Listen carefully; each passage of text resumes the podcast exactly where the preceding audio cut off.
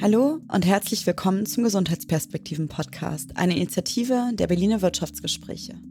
Mein Name ist Farina Schurzfeld, ich bin Unternehmerin und Mentorin für Startups im Gesundheitsbereich. Gesundheit geht jeden von uns etwas an. Daher freue ich mich, dir in diesem Format die Menschen hinter der Gesundheitswirtschaft in Deutschland näher vorzustellen. Mein Gast heute ist Matthias Miewes. Matthias ist Bundestagsabgeordneter und repräsentiert auf Lokalebene die Westpfalz, aber ist auch auf Bundesebene unterwegs als ordentliches Mitglied im Gesundheits- und Digitalausschuss. Auf die Reise, die er uns heute mitnimmt, ist im Endeffekt eine politische Reise dessen, was der Unterschied ist zwischen Regional- und auch Bundesebenenpolitik.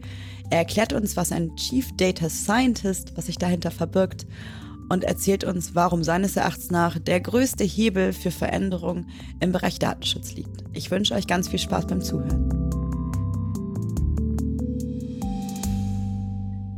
Herzlich willkommen zum Podcast Gesundheitsperspektiven an diesem schönen Sommertag. Und heute zu Gast habe ich Matthias Nieves. Und Matthias wird gleich selber ein paar Worte über sich verlieren. Aber um euch schon mal zu sagen, wer hier virtuell gerade vor mir sitzt aus dem schönen Kaiserslautern, ist jemand, der im Wahlkreis der Westpfalz politisch aktiv ist. Jemand, der in diversen Ausschüssen, im Gesundheitsausschuss, im Digitalausschuss aktiv ist. Also sozusagen politisch gesehen auf jeden Fall ein bisschen ja, eine, eine Wirkung, eine Wirkung hat sozusagen und der aber schon ganz viele andere Hüte auf hatte, unter anderem jahrelang bei der Telekom war und auch unternehmerisch unterwegs ist. Und ich freue mich heute sehr auf die nächsten 30, 40, 50 Minuten, je nachdem, wie wir Lust haben. Herzlich willkommen, Matthias. Hallo Farina, danke für die Einladung und ich freue mich auch auf das Gespräch mit dir.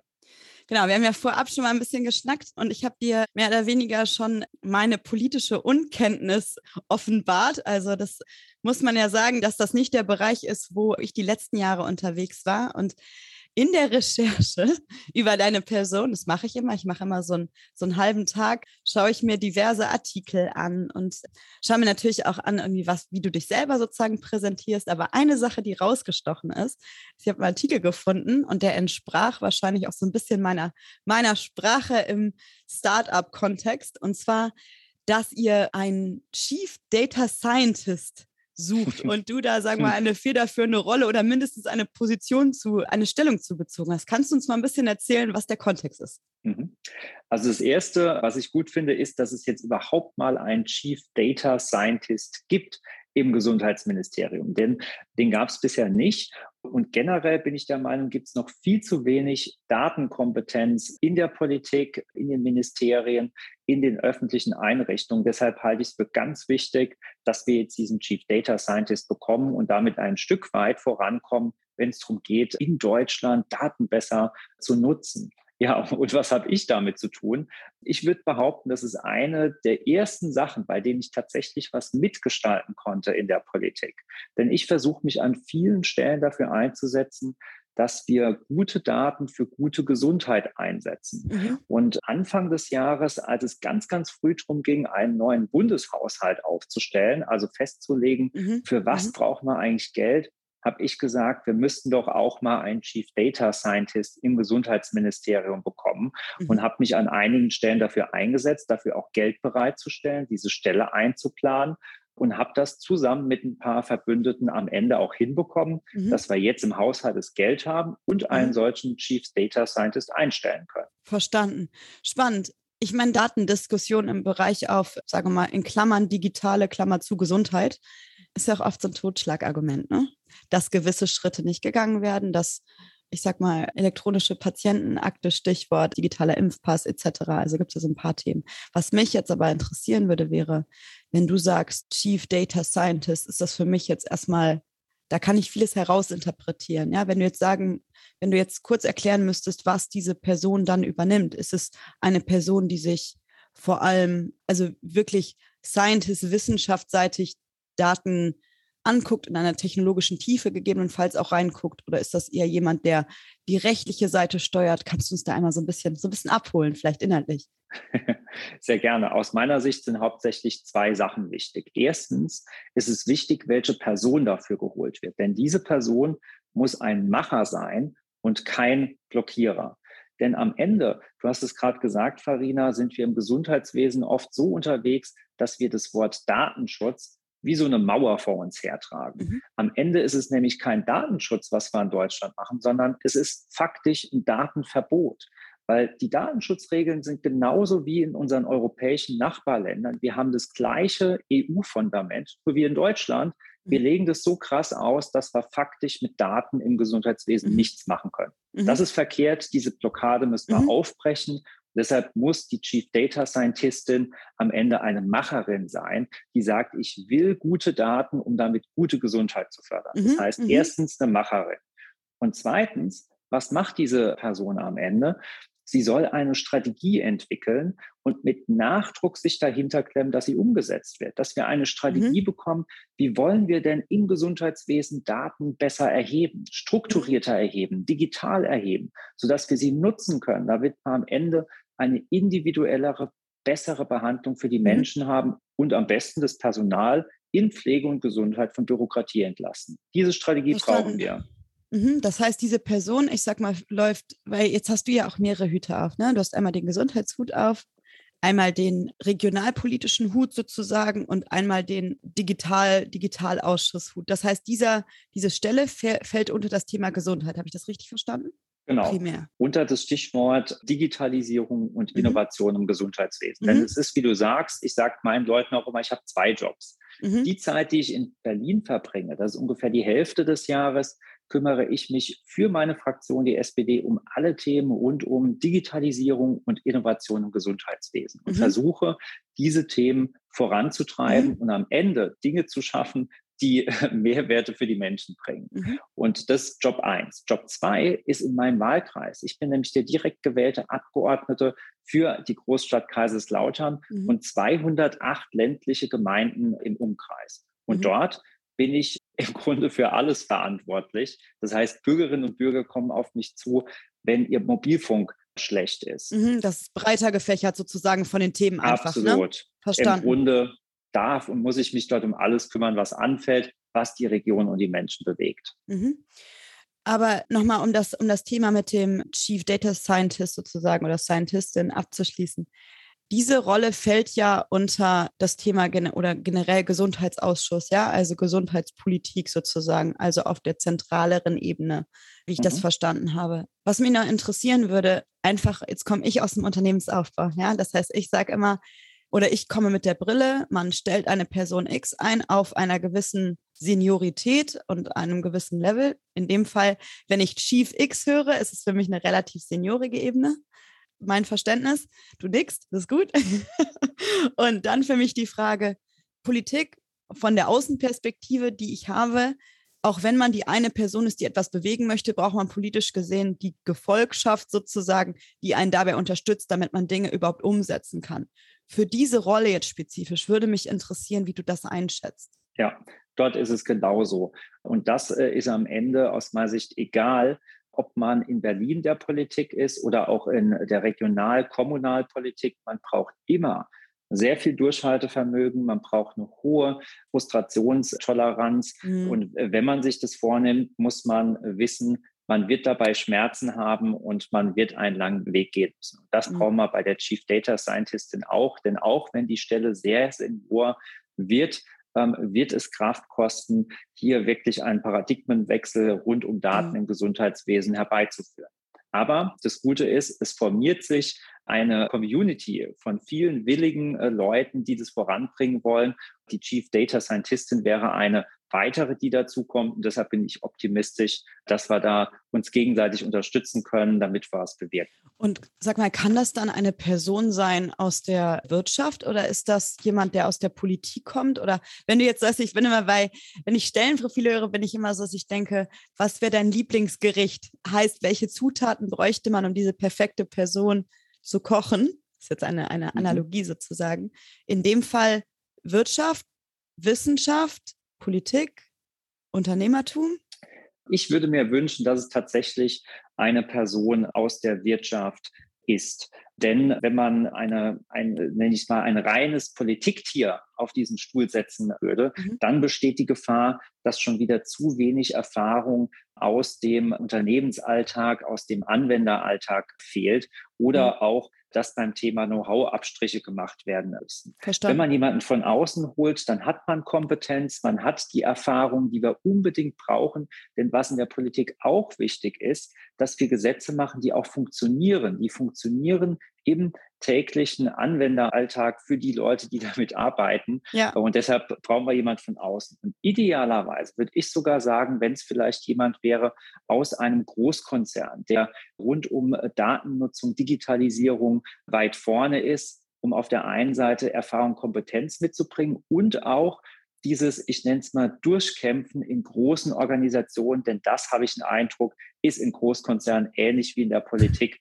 Und da sollte man gucken, da möglichst viele Erfahrungen auch auf diesen Job mitzubringen. Jetzt muss ich eigentlich virtuell mit dem Auge zwinkern, weil das, was du gerade beschreibst, ja auch so ein bisschen dem entspricht oder deinem Werdegang entspricht. Ne? Wenn man mal wenn man mal schaut. Also ich hatte ja gesagt, du warst mehr oder weniger direkt nach deinem Studium bist du bei der Telekom eingestiegen, warst da mehrere Jahre aktiv kennst dich also im Corporate Jungle, im, ja, in der, in der klassischen Wirtschaft, würde man sagen, gut aus, einfach aus den, aus den Jahren. Ne? Also das Navigieren in einem Großkonzern ist, kann ich mir vorstellen, ist etwas, wo du weißt, in welchen Gängen man wo abbiegen könnte. Wie hast du das für dich erlebt, sagen wir, als eine, eine Art Quereinsteiger, aber auch nicht 100 Prozent, weil du ja relativ früh auch schon politisch aktiv warst. Aber ja, wie hast du das erlebt, dieses in der Realität oder in der, ich nenne es mal, aber es ist nicht, nicht wertend gemeint, aber einfach mal in der echten Welt erlebte, ja, in den politischen Kontext zu bringen, würde mich interessieren, ah, wie gesagt, wie hast du es erlebt? Und warum hast du diesen, diese Abzweigung jetzt genommen und hast dich mehr oder weniger aus der Wirtschaft verabschiedet und fokussierst dich jetzt auf das Politische? Mhm. Ich würde mal mit Frage zwei anfangen. Warum habe ich diese Abzweigung genommen? Weil ich schon ziemlich lange den, den Drang verspüre, was Gutes für die Gesellschaft zu tun ganz grundlegend an Dingen zu arbeiten und für alle zu verbessern. Und das war für mich schon auch vor Jahren der Antreiber, mich ehrenamtlich in der Politik zu engagieren und war jetzt auch der Antreiber zu sagen, hey, ich werf meinen Hut in den Ring für dieses Amt. Das ist das Warum. Und seitdem ich jetzt auch in der Politik im Bundestag tätig bin, spüre ich auch, dass das zumindest mal die richtige Entscheidung war, weil ich den Eindruck habe, ich bin genau an der Baustelle, an dem Feuer, an das ich hingehöre. Und von daher ist es der Antreiber, der auch weiterhin funktioniert mhm. bei mir. Wo ich gerne noch ein bisschen näher darauf eingehen würde, ist, du sagst, du hast einen größeren Hebel, Gutes zu tun. Unter Gutes tun könnte man jetzt ja noch, das könnte man ja sozusagen noch aufgliedern, ja? Definition, was ist Gutes tun. Du siehst deine Wirkung in der Welt am größten, in der Politik. Platte Frage, ist das wirklich so? Und oder wenn man in einem, in einem Konzern oder ich sag mal, du gründest eine eigene NGO, ja, einfach mal andere mögliche Pfade.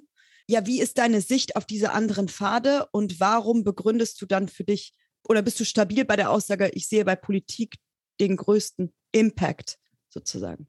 Ja, ich sehe in der Politik den größten Hebel. Das ist bei mir in Bezug auf mich weiterhin erstmal nur eine Hypothese. Mhm. Denn den Beweis habe ich noch nicht erbracht. Mhm. Ich muss jetzt erstmal liefern uh, und mhm. uh, muss zeigen, kann ich denn wirklich in dieser Position was Substanzielles bewirken und den Unterschied machen. Das heißt, der Beweis steht noch aus. Ich bin zwar dran, es zu erarbeiten, aber uh, die Frage müsstest du mir tatsächlich in drei Jahren vielleicht nochmal mhm. stellen. Und der zweite Aspekt deiner Frage, na ja, kann ich nicht auch in Unternehmen oder NGOs was Gutes bewegen? Absolut, natürlich. Es gibt so viele Stellen, wo man Gutes bewirken kann. Und am Ende ist es auch keine Frage, auf die man eine allgemeingültige Antwort geben kann, sondern sehr individuell. Das mhm. muss jeder für sich rausfinden.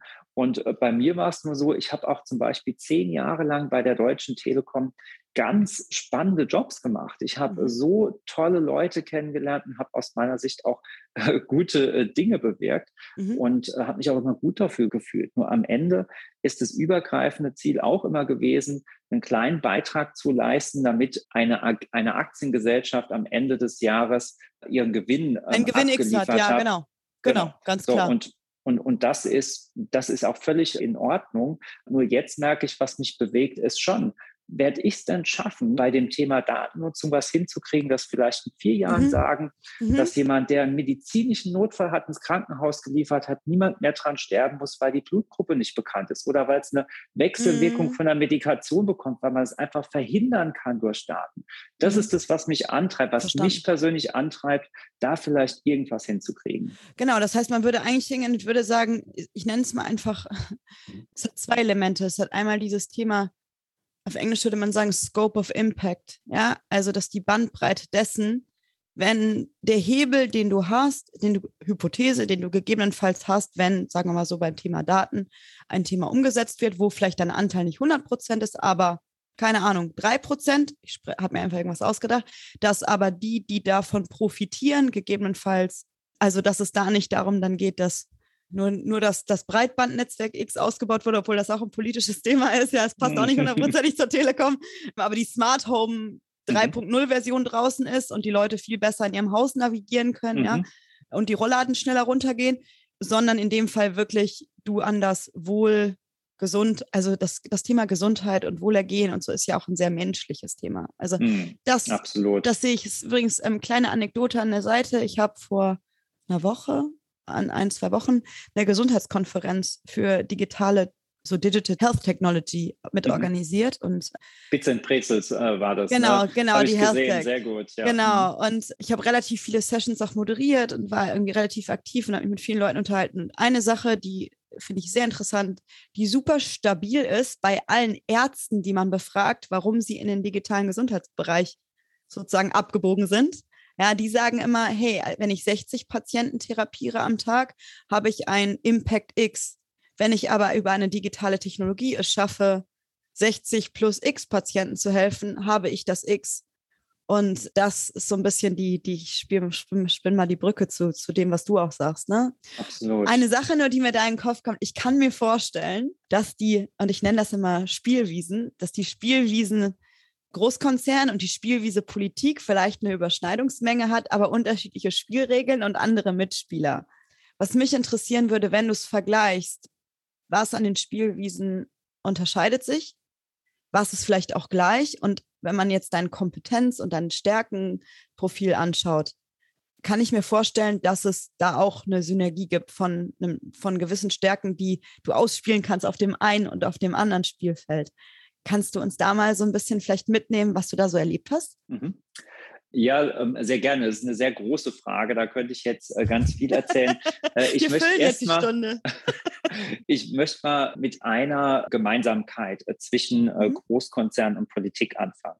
Bei der Telekom hat mir mal einer meiner Vorgesetzten vor Jahren schon gesagt, Matthias, du bist unsere Orchidee.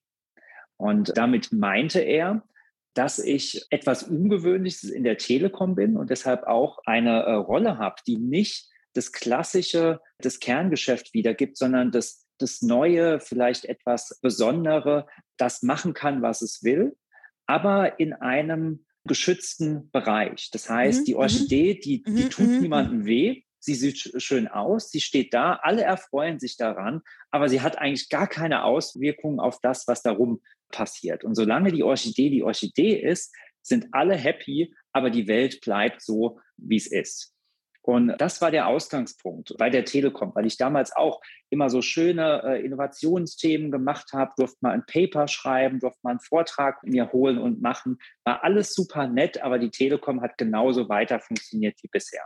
Mhm. und genauso habe ich mich ehrlich gesagt gefühlt die ersten Wochen, als ich nach Berlin in die Fraktion gekommen bin, weil man dann gesagt hat, okay, der Miwes, der geht in den Gesundheitsausschuss, weil wir wollen da jetzt auch jemanden haben, der so ein bisschen Digital-Hintergrund hat. Und dann alle so, oh, super, wir haben jetzt auch ein Digitalo in der Gruppe, das ist äh, super schön und jetzt werden wir auch digital. Genau die gleiche Situation, alle happy, alles schön wo fängt es jetzt an zu knirschen? Sowohl bei der Telekom als auch in der äh, Fraktion, wenn es jetzt darum geht, harte Veränderungen herbeizuführen. Wenn die Orchidee auf einmal anfängt, dann Forderungen auf den Tisch zu legen, zu sagen, hey, folgende drei Punkte müssen wir jetzt mhm. anders machen, mhm. damit wir uns äh, verändern. Wenn man dann von der Orchidee zum Baumeister wird, mhm. der am mhm. Ende den Boden umgräbt, der das Fundament angehen will, dann wird es haarig. Und dann gab es in der Telekom-Diskussion Widerstände und die gibt es auch in der Politik und damit muss man umgehen. Das ist die Gemeinsamkeit. Diese Mechanismen funktionieren an beiden Seiten gleich. So, und dann noch eine Gemeinsamkeit, die ich mhm. mit einem Unterschied verbinde. Auch wieder bei der Telekom hat mir ein anderer Vorgesetzter gesagt, oh, Matthias, ich sag dir eins, wenn du so rabiat vorgehst, du fliegst auf die Fresse. Mit dieser Offenheit den Leuten immer direkt ins Gesicht, du wirst auf die Fresse fliegen. Mhm. So, und ich habe dann immer, musste sehr oft an diesen Satz denken, denn ich habe mir versucht, immer beizubehalten, offensiv mit Themen äh, umzugehen, nach vorne zu gehen, Vorschläge zu bringen.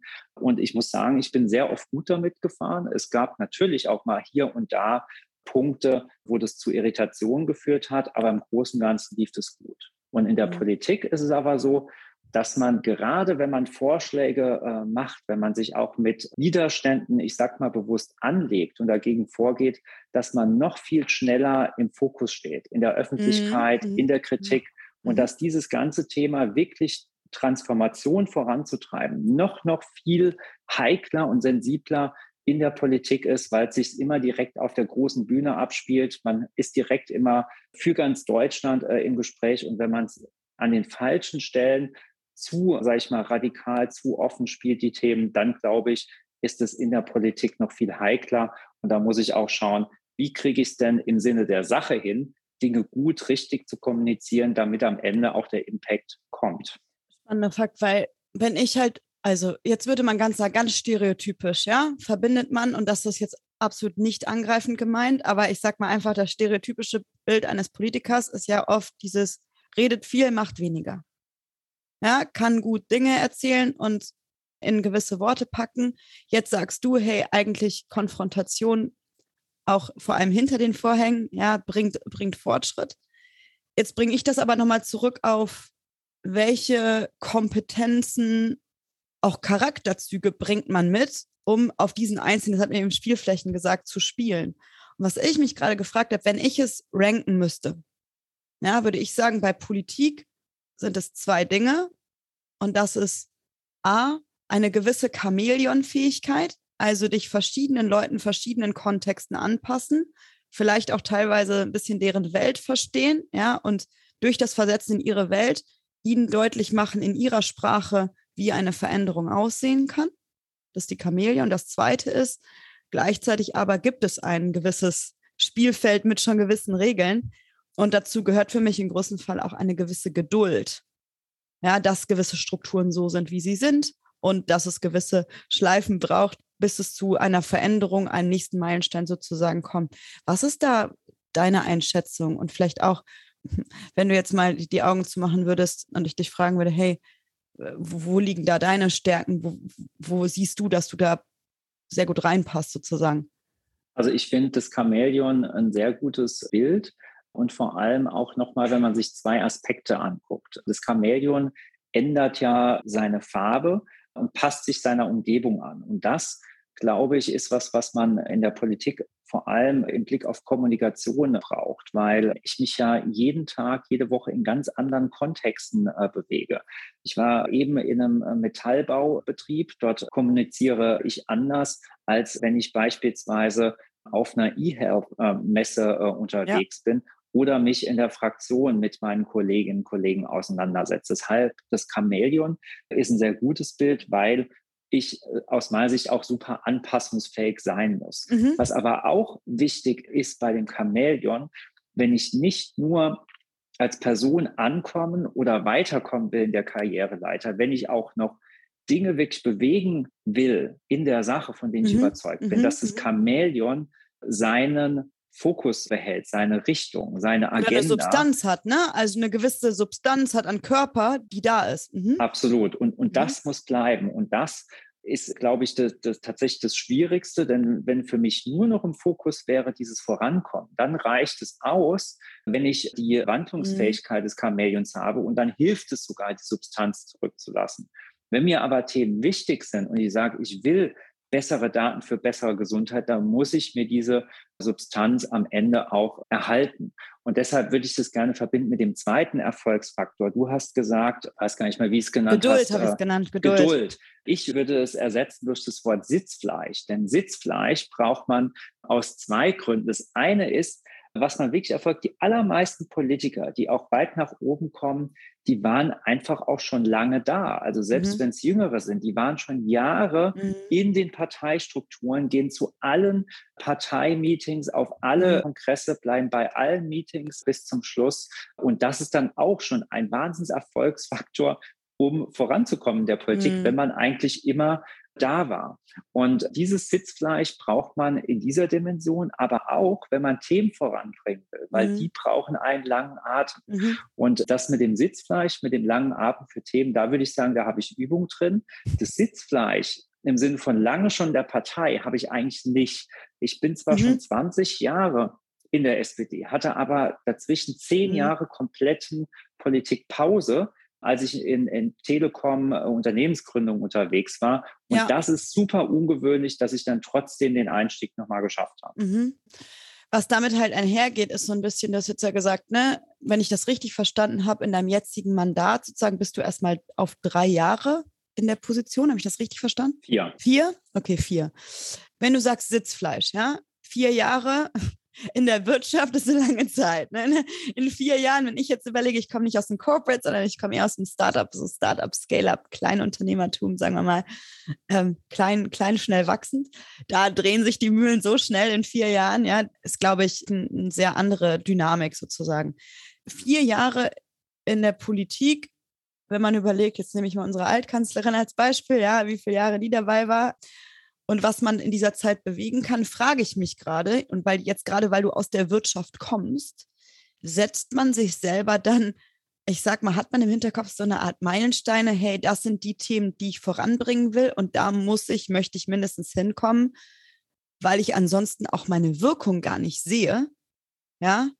Und wie hält man sich dann am Ball oder sagt man dann vielleicht auch, wenn gar nichts davon eingetreten ist, das ist doch nicht meine Spielwiese? Ja, also äh, ich habe die für mich und mhm. im Übrigen ist das auch, ist das ein großer Unterschied zwischen Politik und der Welt der Wirtschaft. Es werden sehr selten Ziele definiert, die mit mhm. einer Strategie hinterlegt, mit einem Umsetzungsplan mhm, okay, angereichert. Ja.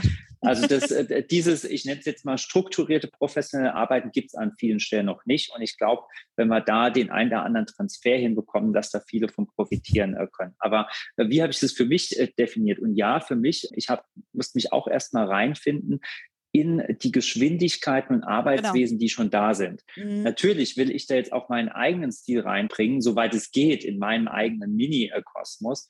Mhm. Ich habe mir zwei Dinge vorgenommen, zumindest für den Berliner Job. Das eine ist, Mhm. Ich möchte, dass, dass die großen Themen, die, sage ich mal, mit Stichpunkten in mhm. meinem Bereich mhm. Digital Health im Koalitionsvertrag stehen, dass die wirklich gesetzt werden und dass sie so weit in der Umsetzung kommen, dass die Menschen zumindest etwas davon spüren am Ende mhm. der vier Jahre.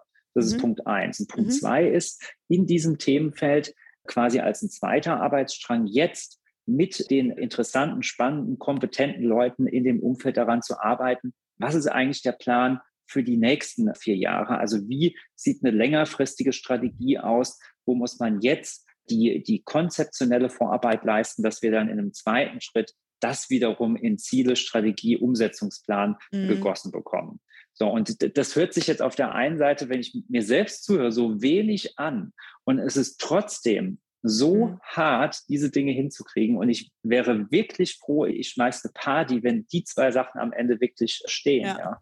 Was halt super spannend ist, dass wenn ich dich, also für mich einfach so komplett eine andere Welt ist, wenn ich dich frage, hey, was sind die, wie sagt man, Achievables? Also was sind die Dinge, die du mhm. erreichen möchtest, ja, in den nächsten vier Jahren und was würde dir zeigen, dass du eine Wirkung hattest? Ersten Punkt kann ich sehr gut nachvollziehen. Also es ist für mich so ein bisschen, in meiner Sprache wäre das auf jeden Fall ein Pilotprojekt und oder die erste Produktversion auf dem Markt, ja, wo die ersten Nutzer irgendwie sagen, hey, das funktioniert und hilft mir.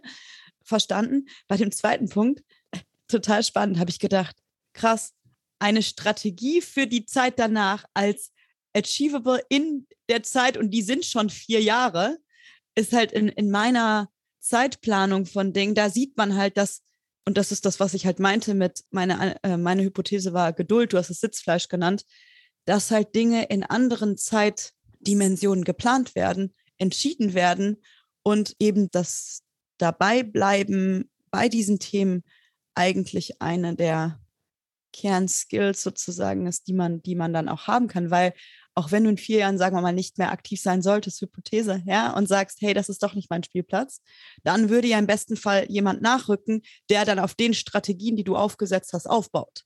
Das heißt, du setzt Absolut. einen Stein drauf, auf den du aber vielleicht dann nicht mehr das Dach setzt. Absolut.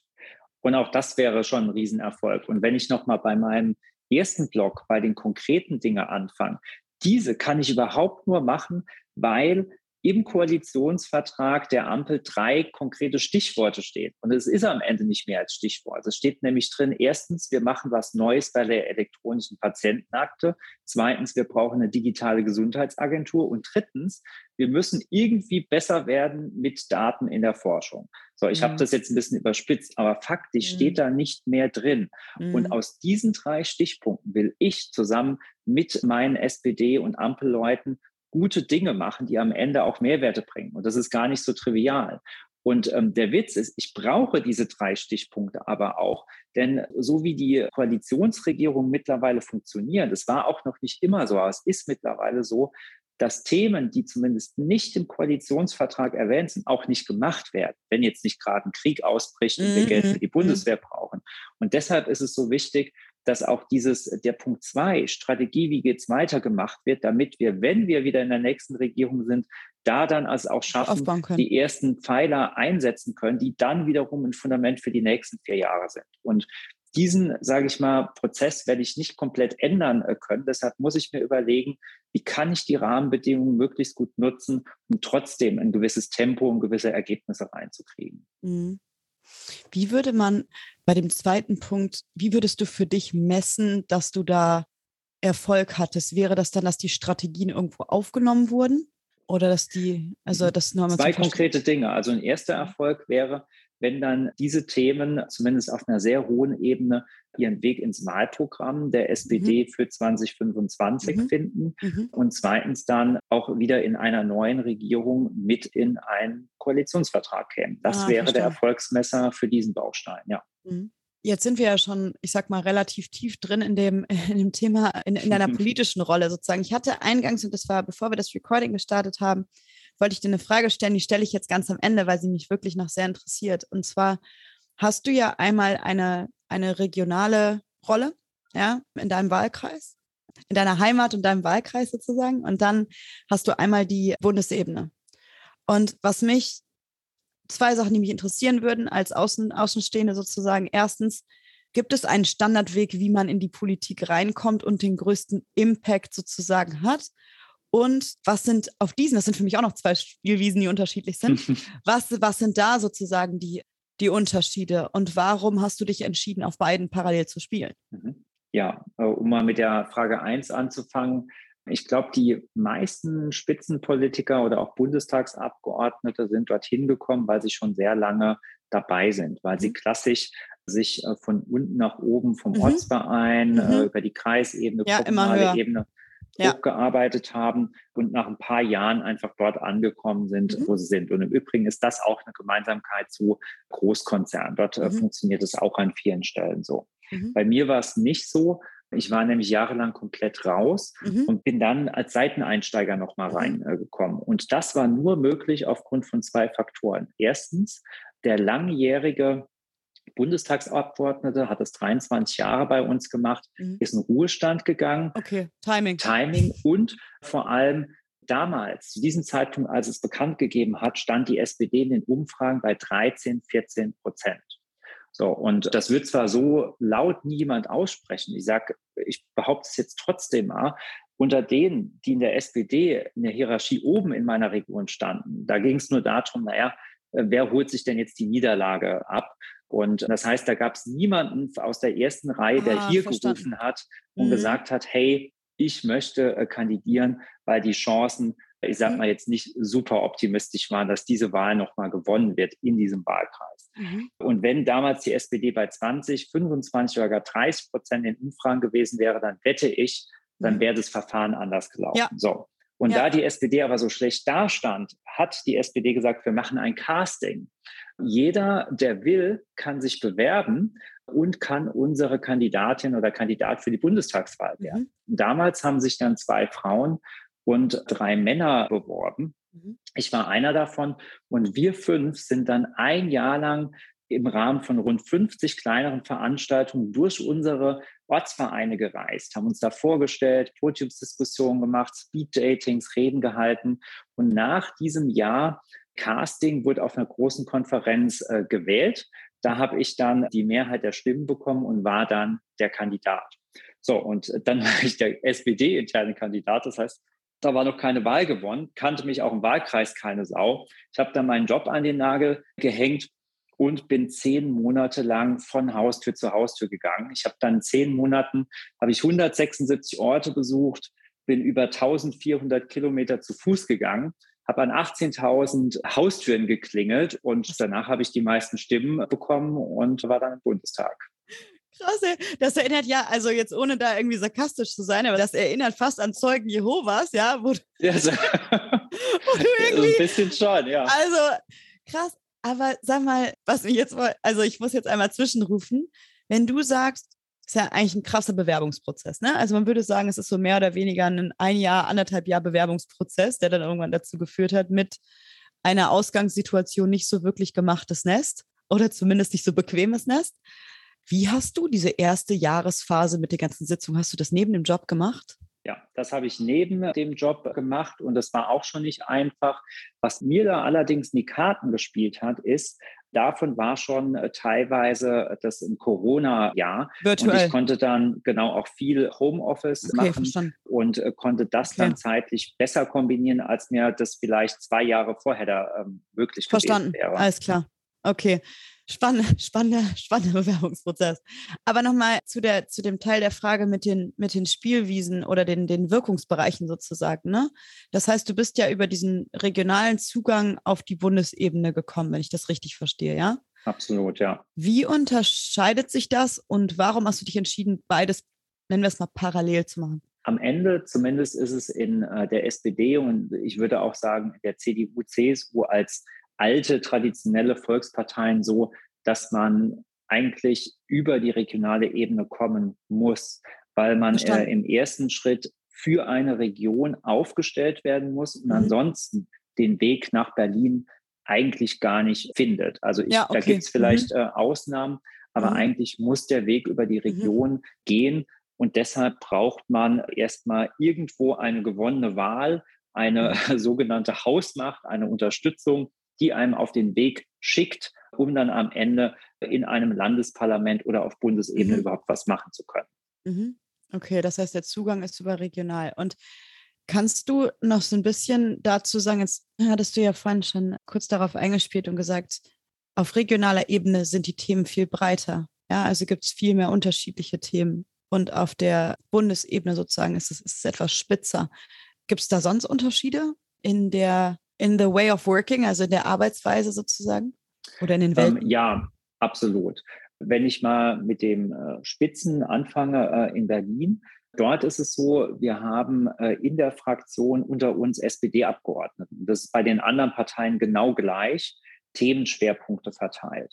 Und zum Beispiel gibt es in der SPD nur eine Person, die sich im Schwerpunkt rund um alle Themen Digitalisierung mhm. Innovation im Gesundheitswesen mhm. beschaffen. Mhm. Das bin ich. Das mhm. heißt, ich habe da auch gewissen Gestaltungsspielraum. Mhm. Wenn wir mhm. Gesetze da ähm, auf den Weg bringen aus dem Ministerium, wenn wir die diskutieren, verhandeln, dann kann ich dort schon meine Punkte mit einbringen und kann tatsächlich beeinflussen, was da am Ende bei rauskommt. Natürlich kann ich das nicht alleine festlegen, aber da habe ich konkreten Einfluss und verhandle auch mit den Koalitionspartnern, mhm. was da passiert. Also das ist schon, würde ich mal behaupten, ein relativ guter Gestaltungsspielraum. Wohingegen im Wahlkreis, wo ich ja äh, in der Breite mit allen Themen konfrontiert äh, mhm, bin, genau. bin ich dann eher auf der einen Seite Feedbackgeber. Das heißt, wenn es jetzt hier darum geht, hey, wie laufen denn die Förderprogramme für den Glasfaserausbau? Dann habe ich da keinen direkten Zugriff, das zu ändern, sondern ich kann nur Feedback an meine Kollegen geben, mhm. die das Thema behandeln und kann, sage ich mal, denen nochmal eine Meinung aus meinem Wahlkreis geben. Und das Zweite, was ich mache, ist, ich kümmere mich um konkrete Projekte. Also wenn es tatsächlich. Regionale Projekte meinst du jetzt, ne? Genau, mhm. wo es darum geht, Fördergeld einzuwerben oder mhm. wo in einer Behörde zum Beispiel eine Genehmigung hakt, dass ich dort einen Termin mache, nachhake, Briefe schreibe, mhm. damit konkrete Projekte in der Region vorangehen und da irgendwelche Stolpersteine ausgeräumt werden. Das sind so die zwei unterschiedlichen Rollen. Verstanden. Um das Thema abzuschließen und dann auch mit unserem Gespräch sozusagen zu langsam zu einem Ende zu kommen, was mich final noch interessieren würde, ist, Bandbreite bei, ich sag mal, regionalpolitischen Fragestellungen. Ja, picken wir uns mal ein Thema raus, weil es ganz, ganz gut irgendwie zu dir passt, auch von, zu deinen Schwerpunkten auf Bundesebene wiederum. Innovative Gesundheitsprojekte zum Beispiel, ja. Sind das dann Initiativen, die du mehr oder weniger im Alleingang regional nach vorne treiben kannst und oder bedingen solche Dinge dann auch nach, also solche Projekte dann auch eine Absprache. Was mich daran interessiert, der, der, der Hintergrund der Frage ist so ein bisschen, inwiefern kannst du regionalpolitisch, unternehmerisch agieren? Ich kann in gewisser Weise unternehmerisch agieren. Ich kann aber nie ganz alleine was tun. Mhm. Es ist ähnlich wie ein Unternehmer, wie ein Gründer, wobei ich sagen würde, ein Gründerunternehmer hat immer noch mal deutlich mehr mhm. Einflussmöglichkeiten, weil er sich Personal einstellen kann, weil er Entscheidungen mhm. auch alleine treffen kann. Das kann ich nicht. Ich mhm. kann nur Kraft meiner Überzeugung, meiner kommunikativen mhm. äh, Fähigkeiten schauen, Verbündete äh, zu finden, verschiedene Geldtopfe anzuzapfen, Entscheidungen herbeizuführen, um Dinge hinzukriegen. Also ich würde sagen, am Ende ist äh, die Ähnlichkeit mit dem Gründer ein bisschen da, aber vielleicht eher in Richtung eines Evangelisten, der mhm. für Dinge wirbt und schaut, dass er eine, eine Masse von Leuten hinter sich bekommt, hinter das gemeinsame Ziel. Also ein Beispiel, mhm. was ich gerade, wo ich äh, mithelfe, ist, wir wollen eine stillgelegte Bahnstrecke reaktivieren. Mhm. Äh, und das ist so ein Ding, das, das möchte ich unbedingt, aber am mhm. Ende müssen ganz unterschiedliche mhm. Ebenen, kommunal, auf Landes-, auf Bundesebene, müssen zustimmen, müssen Gelder bereitstellen, müssen Konzepte machen. Und da ist meine Rolle, ich will, dass diese Menschen zusammenkommen, dass ein mhm. gemeinsames Ziel definiert wird, dass wir es hinkriegen am Ende. Aber alleine entscheiden, durchboxen, kann ich da nichts. Mhm, verstanden. Ja, spannend. In meinem Kopf läuft dann, wie gesagt, immer die Vergleichsschleife zu klassisch, nennen wir es mal klassischem Unternehmertum, ne? Und welche Stärken, Schwächen.